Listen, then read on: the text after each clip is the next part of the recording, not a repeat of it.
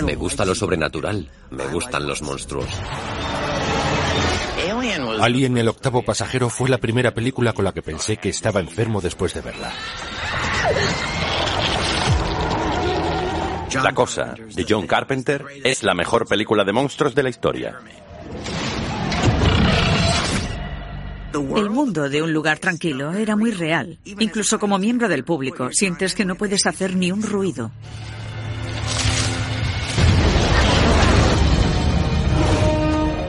No piensas en King Kong como si fuera un monstruo porque lo quieres. Los monstruos son los que le disparan. Es una metáfora total de las tribulaciones del varón negro en la sociedad blanca estadounidense. Los monstruos no afectan por igual. A unas personas les da miedo el monstruo enorme y horrible y a otras el monstruo existencial. Pero si no puedes matarlo, pues te quedas sin historia.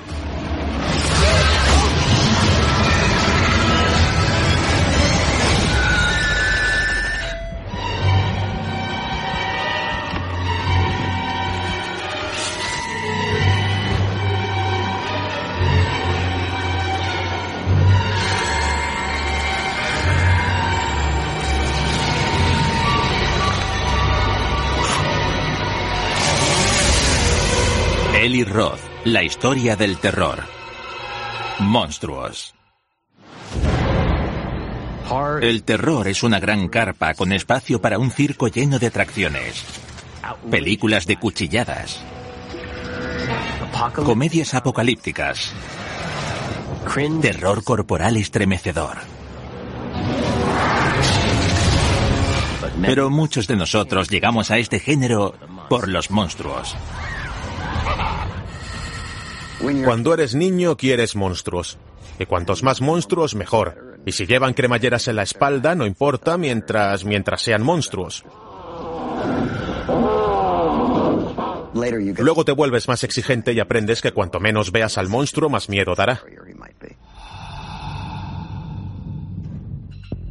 Quizá no haya mejor ejemplo del poder que tiene mostrar lentamente al monstruo que Alien, el octavo pasajero, de Ridley Scott.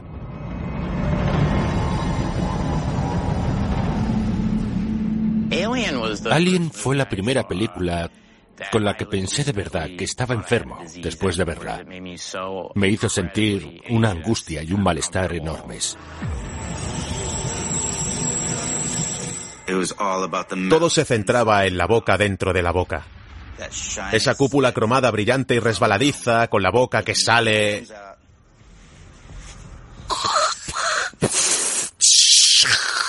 Uf.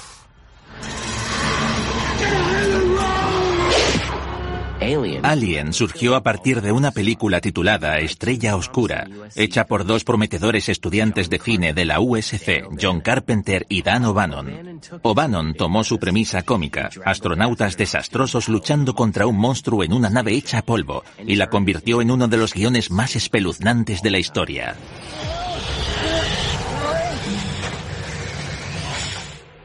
Alien. Cuenta la historia de la tripulación en una nave comercial que se desvía de su misión por una orden misteriosa que reciben de sus jefes, conocido solo como la compañía.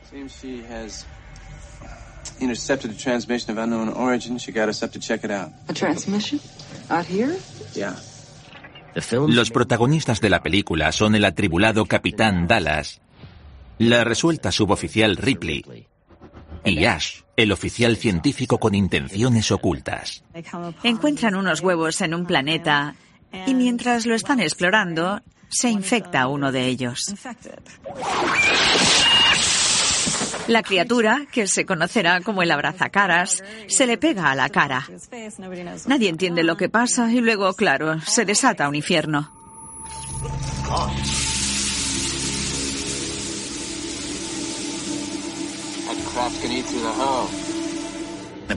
Las interpretaciones son fenomenales. La famosa escena donde le revienta el pecho es... Creo que la razón de que sea tan potente es que se llega a ella de forma muy natural, como un suceso muy común.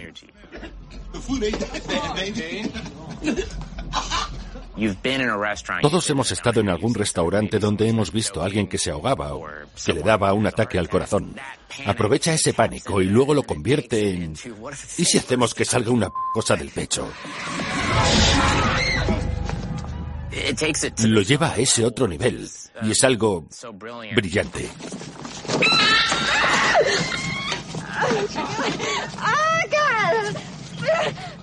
Evidentemente se trata de una especie de escena perversa de nacimiento con cambio de sexo.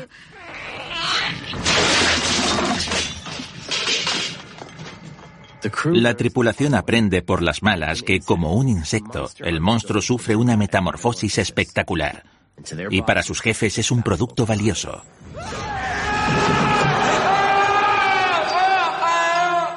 No tienen forma alguna de comprender a qué se enfrentan. La corporación se lo oculta. El único tripulante que lo entiende es el androide de inteligencia artificial que miente todo el tiempo. La compañía considera prescindibles a sus empleados. Pero la criatura, que no es ni siquiera una persona ni un ser de ningún tipo, es más valiosa que las personas que tienen contratadas.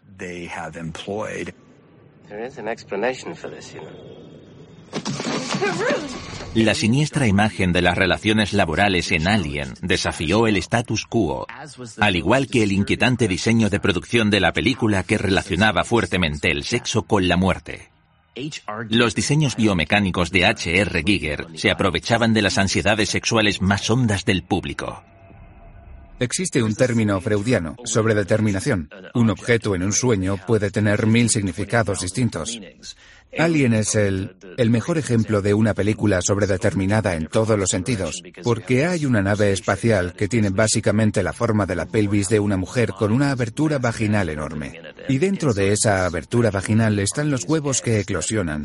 Y de ahí salen penes invasores que preñan a la gente por la boca y les hacen reventar y dar a luz a otros penes invasores.